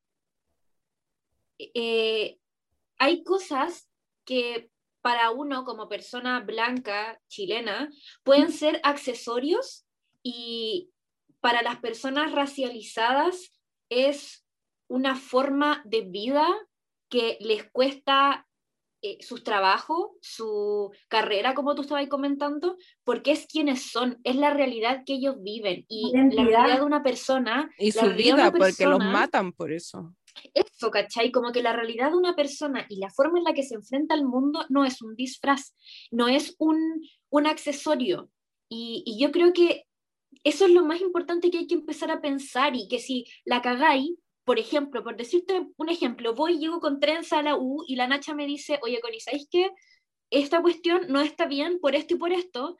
Yo decir, chucha, ¿sabéis qué? La cagué, voy a hacerlo mejor la próxima vez, porque al final, como tú planteabas, y nadie nace sabiendo las cosas, pero sí es súper necesario que nos paremos de la vereda en que hay cosas y, elementos como las trenzas, por ejemplo, como el turbante también, eh, que para, para, una persona no, no, negra, para una persona chilena, por ejemplo, blanca, eh, son accesorios, pero para otras personas son parte de su identidad y, y le generan discriminación. Entonces, yo creo que en el fondo siempre hay que estar, primero, pensándolo de esa forma y segundo, estar abierto a que te digan, oye, lo que estáis haciendo, ¿sabéis qué? No está bien, es racista, es apropiación cultural. Y, tú tener también la capacidad de decir, me voy a sentar un segundo, voy a entender esto y voy a tratar de hacerlo mejor a la próxima. Bueno, yo si en no, universidad me ponía bindi. Lo que, la sin respeto, culia. Lo que siempre digo es que es una cuestión que no se trata de, de, persecución punitivista, no se trata de una cacería de brujas, no se trata de eso, se trata de lo puedes hacer mejor, es una instancia de crecimiento. Y hoy día gracias a redes sociales el conocimiento está fluyendo bastante, está activo, está, está presente, entonces yo creo que se trata de eso, pero yo creo que esas tres cosas que comentaba, sí pasan. Mi mamá.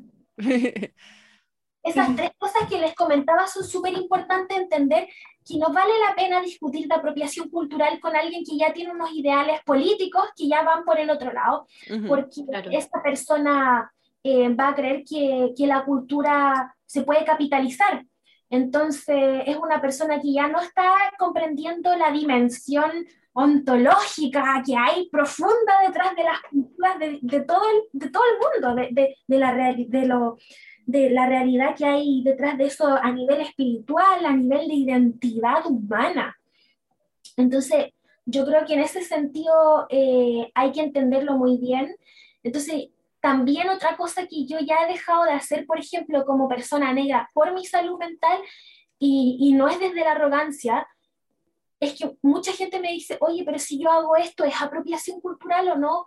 Es que sí, sí es apropiación cultural, pero pero no lo voy a discutir contigo porque no estamos en los mismos niveles de, conocimiento.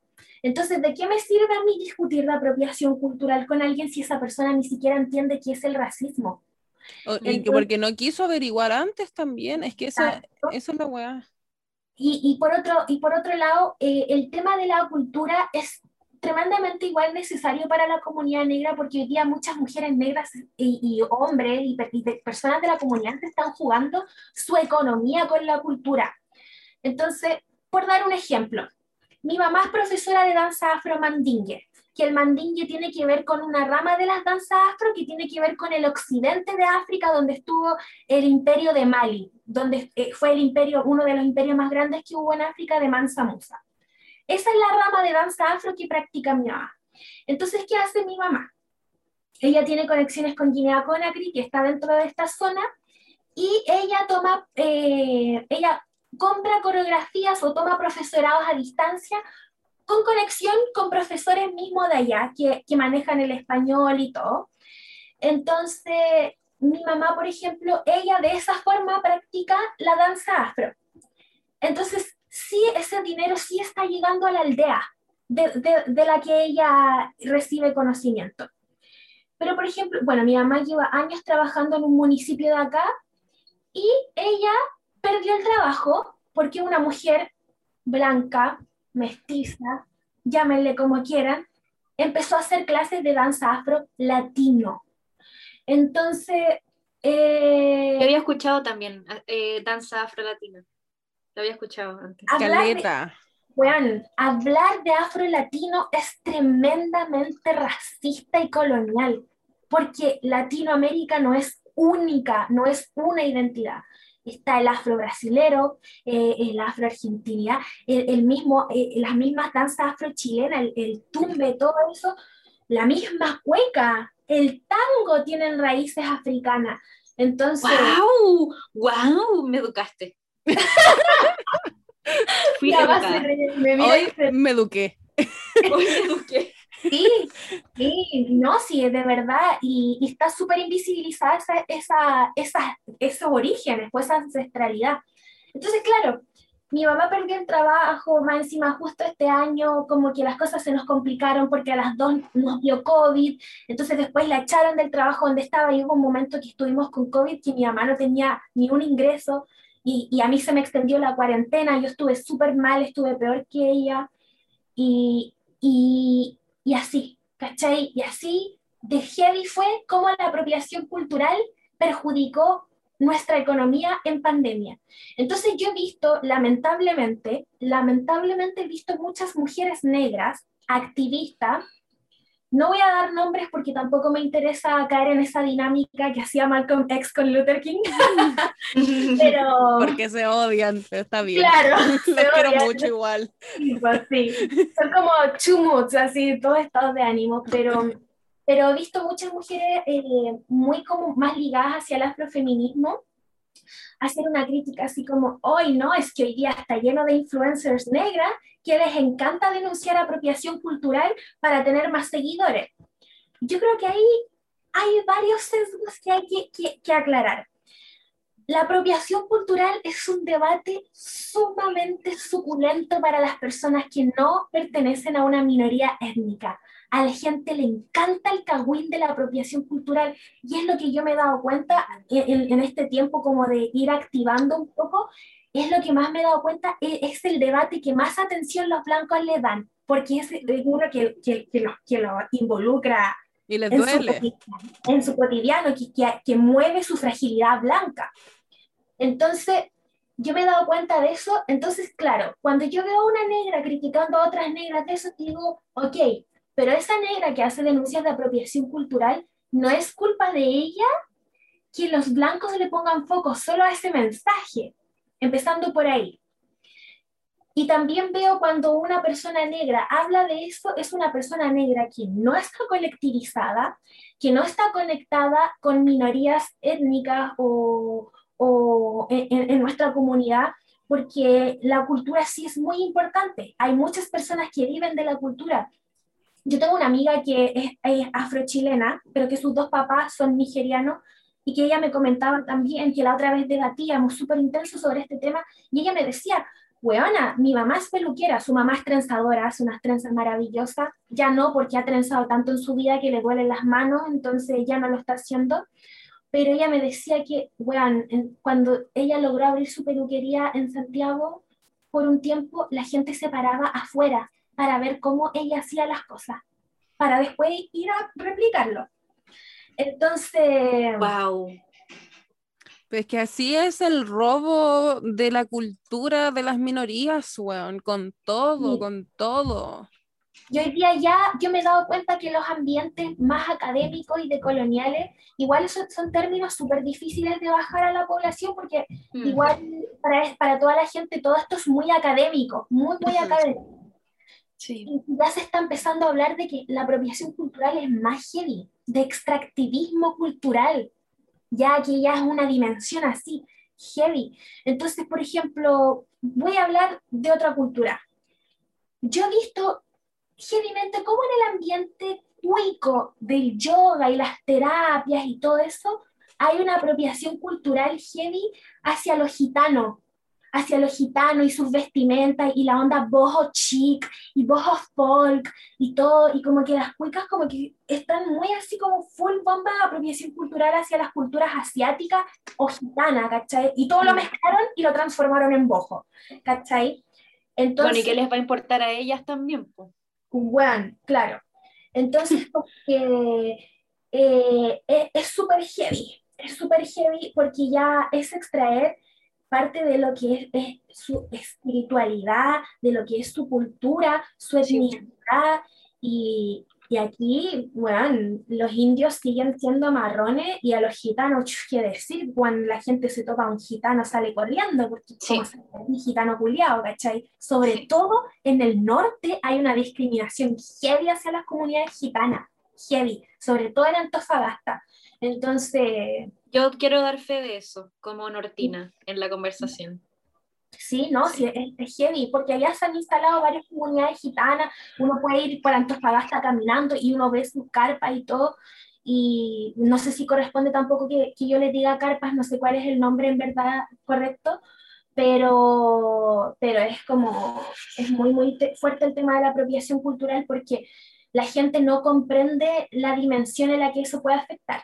Entonces, ya, ¿de qué forma yo puedo practicar ciertas prácticas, siendo redundante, de una cultura sin apropiarme? Ok, ¿te gustan las trenzas? Trénzate con un negro.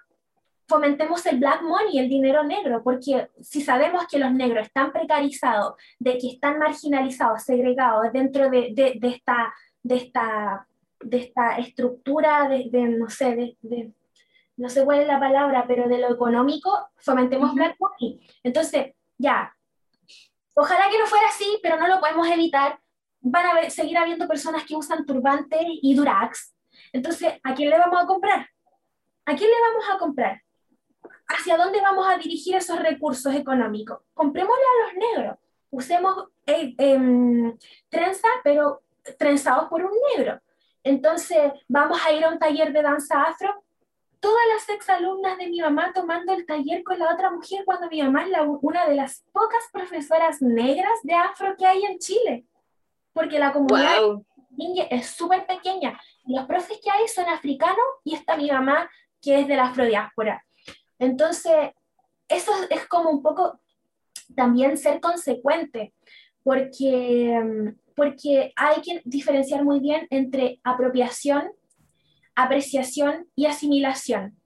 Y yo creo que es muy válido y es muy legítimo que hayan personas que aprecien la cultura negra, pero las únicas personas encargadas de honrar la cultura negra somos nosotros mismos, los negros. Y si bien puede haber gente que la aprecie, mucha gente me dice es que yo honro la cultura negra y quiero honrar su ancestralidad. No, eso no es tarea de, de ti que desciendes de los hueones que quisieron cagar a África, entonces no se trata de eso, se trata de aprecio la cultura, la respeto, no avasallo, porque por lo general uno ve así como, y también se da mucho en el ambiente del rap y el hip hop, así como, como que hay mucho blackfishing. Yo he visto que en Chile, en el ambiente de rap y hip hop, se da mucho blackfishing, y, y en el tema del twerk y el dancehall, pero como que ¿Sabéis que en Chile igual hay caleta de profesoras de danza eh, negras que son negras y que en verdad la gente no, no lo está tomando y la gente que, y eso es lo otro, la gente, yo digo así ya, nosotros negros no vamos a lograr nada, o sea, en ese sentido nosotros nunca vamos a poder combatir, yo creo, la apropiación cultural, pero eh, por último ya, weón, si vaya a ser un apropiador culiado, por último pon una historia destacada de qué chucha significa el Durac. Es lo que yo digo así, y a veces yo veo páginas como de Durax o cosas así, y digo, weón, ya, por último, si vaya a vender, por último, contrólate un modelo haitiano y le tomáis fotos a personas negras en vez de tomarle fotos a mujeres full hegemónicas con elementos negros, ¿cachai? Eh, pon un, apartado así, ¿qué, ¿qué, significa esto? ¿Por qué, ¿Por qué el Durac es popular o cómo se popularizó? ¿Cachai? Y son esas cosas que, que yo digo así, que, serían súper necesarias, súper necesarias es súper necesario que, se considere esas cosas, así como con quién vamos a discutir de apropiación cultural, si con un facho no vale la pena, eh, de quién vamos a consumir la cultura y de qué forma apreciamos la cultura. Yo creo que esos son tres tips súper importantes como persona no negra para eh, ir comprendiendo de qué forma llevar e-, esto de manera respetuosa, ¿no? Pero eso más que nada. Yo creo que ese es un muy buen mensaje para ir cerrando con un moñito precioso, que es lo que acabáis de decir este capítulo. Igual me gustaría darte el espacio por si quieres agregar cualquier cosa como un mensaje final o, lo que sea que se nos haya escapado. La verdad, siento que lo dije todo. ¡Ah! Yo quería agregar una cosa, pero después de que hable la Yani. Sí, eso quería agregar. Que, mm, que yo, yo, quiero hacer la invitación a la gente a que primero eh, tomen la calma, que esto, que esto es un proceso largo, como comentábamos hace un rato, la gente no se come el elefante en un día, y, y esto va a ser un proceso largo de desaprender, mucho desaprender, y si bien las personas se van a ir topando con términos y palabras que nunca rayos escucharon en su vida, y fue lo mismo que pasó cuando fue el boom del feminismo, eh, eh, la gente decía, ¿qué es feminismo? ¿Qué es machismo? ¿Qué, o, no sé, qué es una mujer trans? ¿Por qué hablan términos tan académicos? No entiendo nada, no quiero entender, me cierro. Ya, y pasó. Y hoy día todos sabemos, todos, un gran porcentaje de personas sabemos qué es el feminismo o qué es el machismo o qué es la igualdad de género, que, en esos tiempos eran como términos súper academizados y lo mismo está pasando con esto. Yo creo que muchas personas, eh, activistas, como comentaba en el principio, se han tomado la molestia de, poner nombres a situaciones que antes no tenían nombre y que sí es necesario nombrar. Y quiero decir muy claro esto, para la cultura negra de la afrodiáspora o africana misma, es súper importante nombrar es muy importante. El tema de los nombres es algo muy importante dentro de la cultura negra. Es muy simbólico. La oralidad es algo que se vive constantemente en la comunidad negra. Entonces, no se asusten. Es muy necesario aprender a describir situaciones y, y eso nos da un poco más de claridad por el camino. Entonces, yo creo que ese mensaje quería decir, si no entienden algo, búsquelo en Google si tiene internet para escuchar este podcast y no entendió algo, búsquelo en Google. Le pone pausa. Solo quiero, solo quiero decirte que tengo por lo menos 15 pestañas abiertas con cosas que googleé para poder leer después. Sí. yo quería agregar solo una cosa que de hecho va muy de la mano con lo que estaba diciendo la Yanni y, y porque, porque me piqué igual, la verdad, cuando pusieron así como, ay, generación de cristal y la wea. Si hay una wea que me molesta, que me molesta, es la minimización de luchas que tú no entiendes. Como, y, sobre todo yo creo que me molesta más porque a los fachos, como decía la Yanni, yo no le explico a los fachos, no me importa, porque sé que no quieren escuchar, que no están ahí peleando porque quieren aprender, están peleando porque quieren pelear, porque son fachos, son fascistas, ¿qué esperáis? Básicamente, si, si, nos pudieran matar, nos van a matar y eso es todo, filo. y lo están haciendo, eh, punto. That's some period. Pero la otra cosa es que eh, lo que a mí me molesta es cuando somos gente que somos de comunidades que ya son marginalizadas. Como eh, nosotras, puta, nuestro podcast en sí se basa en que somos de izquierda, en que somos fleta, es que somos existencias feminizadas, si bien soy género fluido, mi existencia es feminizada, eh, en base a eso tengo una discriminación, vivimos múltiples discriminaciones y a mí me da una rabia, weón, que la gente tenga la audacia de minimizar al otro como nos minimizaron a nosotros mismos. Cada vez que yo escucho gente, no sé, con lo de la Pamela Giles, cuando la Pamela Giles se dijo haitiana, se dijo negra. Como es en minimizar eso y decir, ay, pero es que la Pamela Giles ha hecho tanto por nosotros, es que de verdad te importa más la lucha de clases que el resto de las luchas. Es que de verdad tú encuentras que hay, vivencias más importantes que las otras. Mm. Que, que se mueran los negros no importa, que nos maten a las fletas no importa.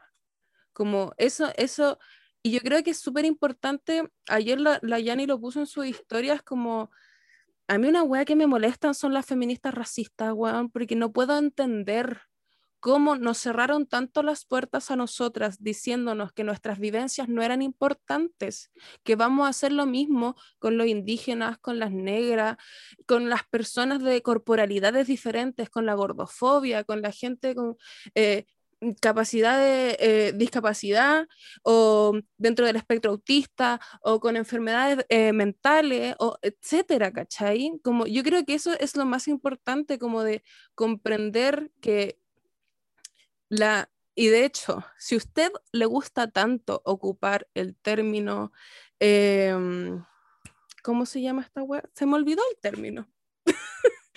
Puta, ida tan bien.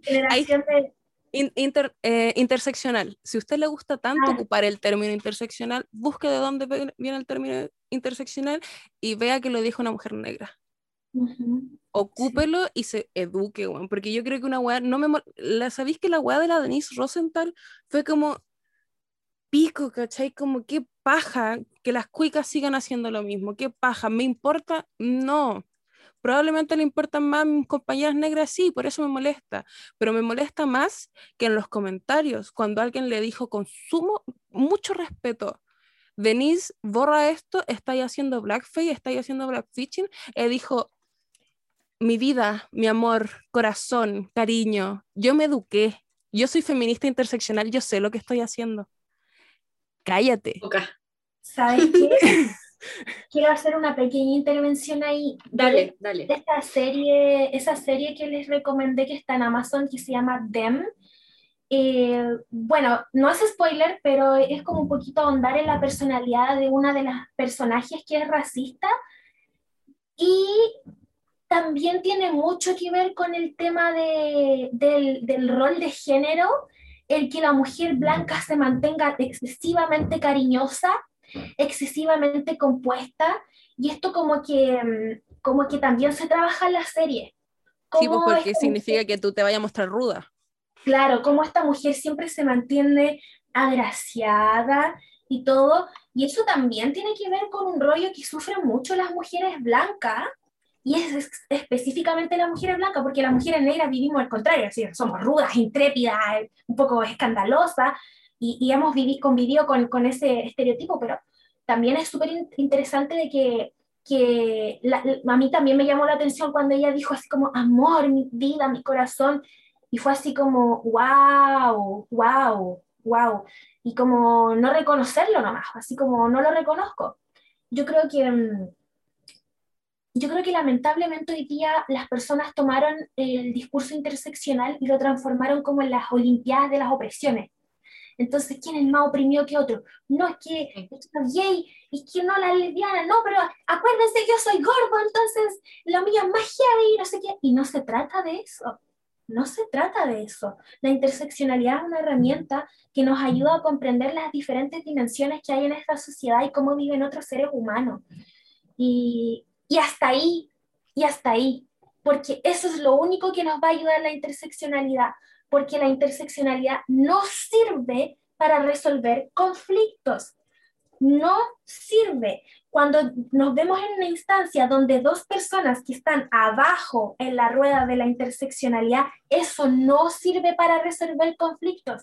Entonces no sirve de nada que un marginal pobre se ponga a pelear con una persona negra. La interseccionalidad no es para eso de quien está más oprimido. Entonces, es súper importante porque pasa mucho eso, así como, oh, pero si yo sé de feminismo, de interseccionalidad y no sé qué, hay la cuestión, pero ¿de qué forma se aplican en, el día a día?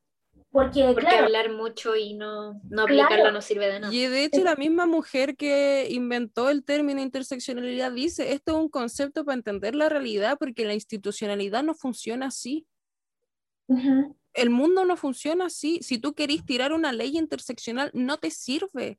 Porque si tú querías ayudar a una mujer pobre, migrante, eh, no sé, que no habla español, negra, no sé, que tiene enfermedades y que está en silla de ruedas, te van a tirar a los cinco ministerios diferentes y nadie le va a solucionar su problema, porque así funciona la institución. La, interseccionalidad sirve para entender lo que está viviendo esa mujer, para en base a eso planificar lo siguiente. Claro, claro, sí. Es completa. Nadie lo capta, nadie lo capta. se leyeron el PDF a media, amiga. Me encanta esa weá porque es demasiado cierto en demasiadas cosas. Como que hablar de gordofobia, te leíste el, el, enunciado y no leíste más para abajo. Oye, yo quiero ser la maldita en este, en este contexto y decirles que ya hemos hablado. Ya cállense. ya. es que yo creo que podríamos seguir hablando eternamente, pero, pero sí. Sí, no, yo, yo, estaba, yo estaba de acuerdo, estoy de acuerdo. Pero, Hay que finalizar. No, pero estoy, estoy muy feliz, estoy muy contenta por haberte visto de nuevo después de muchos años, Yani, eh, de poder escuchar tu experiencia y aprender en base a esta experiencia. En, en Full sí solo nos escucha Woke People. Y la gente que, que dice que esto es muy sensible, se van porque hay 8.533 podcasts de cuicas culias que hablan pura mierda. Así sí, que... sí. Yo igual quería agradecerte, Yanni, en verdad estuvo demasiado enriquecedora esta discusión. Gracias de verdad por estar aquí, por darte el espacio también para enseñarnos tantas cosas en base a tu experiencia. Y yo sé que igual hablo por todas las chiquillas, chiquillos, chiquillas que nos están escuchando, que en verdad eh, es muy valioso para una como persona chilena de tez blanca, eh, es de tez aria. Es la culia. No, pero de, de tez clara, eh, poder escuchar una experiencia eh, tan valiosa como la tuya para poder entender la realidad de, las personas de color. Como siempre les vamos a dejar redes sociales de diferentes activistas negras que seguimos, porque no es su culpa que ustedes no conozcan gente negra, que vivan en una burbuja, la culpa no es de nosotros, las burbujas existen y son reales, pero siempre es nuestra, nuestra labor educarnos, intentar leer, si no entendemos, preguntarle a alguien, pero como dijimos antes, eh, si, hay, si hay negras profesoras, explican una cosa, pero no todas las negras son profesoras, historiadoras, sociólogas, ya basta, pues. Busquen en Google. Así que eso, Yani, muchas gracias por venir. Llegamos más educadas que cuando empezamos. 100% sí. Gracias, gracias, de verdad. Para mí ha sido súper entretenida esta conversación, la he pasado muy bien, me he reído harto. Así que nada, me encantó, buena full sí. Amo, gracias, Yani. Sí. Bueno, chao, chao, chiques. Recuerden que Spotify, YouTube y Google Podcast, nuestro Instagram es Buena Full sí, el mío es No Soy Tan Buena, el de la Nacha es La Terrible Roja y el tío Yani. ¿El mío? ¿Mi Instagram? Sí. ¿Sí? Ah, Yanira Mandla. Me, me quedé pegada pensando en usted. en que somos bellísimas. Sí. Igual la vamos a etiquetar, así que eso. Muchas gracias, Yani. Adiós, amiga María Ignacia. Adiós, amiga Constanza. Y adiós, amiga Yani, nueva amiga de nuestro podcast. adiós, amigas nuevas. chau, chau.